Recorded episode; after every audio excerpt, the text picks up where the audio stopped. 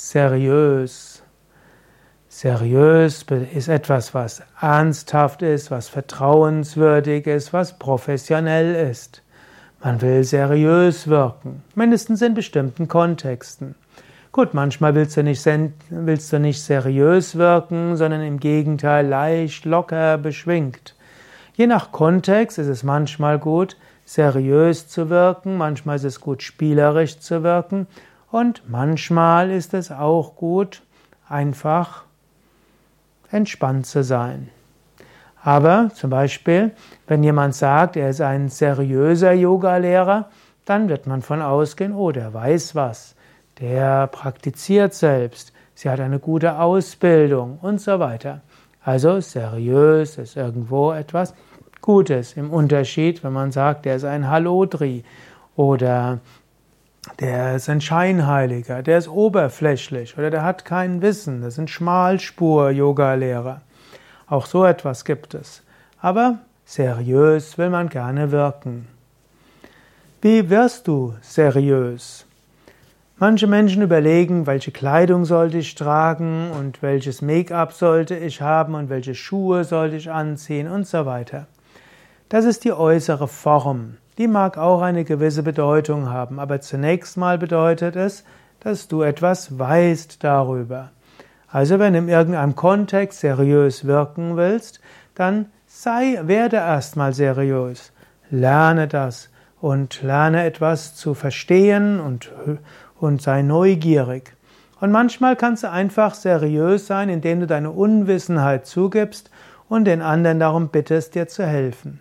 Menschen lieben es, andere zu helfen. Menschen lieben es, ihr Wissen zu teilen. Und du wirkst seriös, wenn du nicht vorgibst, etwas zu wissen, was du nicht weißt. Diejenigen, die ein bisschen Ahnung haben, merken nämlich schnell, wenn du nur vorgibst, seriös zu sein. Und daher gib das nicht zu sehr vor.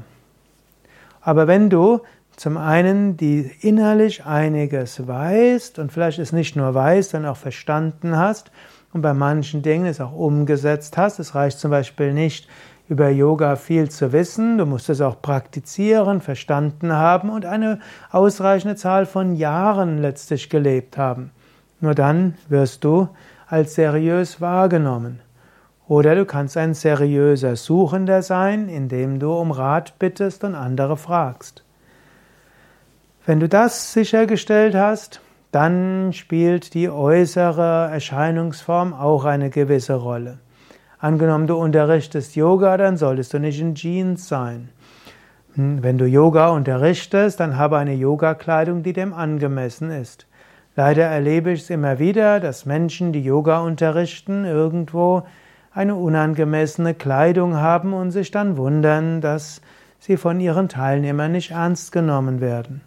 Also, Du solltest jetzt nicht zu viel Brimborium machen, aber irgendwo angemessen. Oder angenommen, du gehst zur Bank, um dort einen Kredit zu beantragen für dein Yoga-Studio, dann solltest du auch eine angemessene Kleidung tragen. Ob das jetzt für Männer heute immer noch Anzug und Krawatte sein muss, das sei dahingestellt. Das ist letztlich auch eine Frage, zu welcher Bank du gehst und in welchem Kontext. Aber eine gewisse Kleidung, die Respekt ausdrückt vor der Bank, ist angemessen. Oder wenn du auf irgendeinen Empfang gehst, eine angemessene Kleidung zu tragen ist auch hilfreich. Auch eine angemessene Sprache zu verwenden und auch Respekt vor anderen Menschen. Ja, da sind ein paar Aspekte von Seriosität. Du kannst selbst überlegen, was für dich dazugehört für seriös, aber ich will dir eben auch sagen, nicht überall ist es gut, seriös zu sein. Glücklicherweise ist auch manchmal schön, spielerisch zu sein, verspielt zu sein oder einfach locker drauf.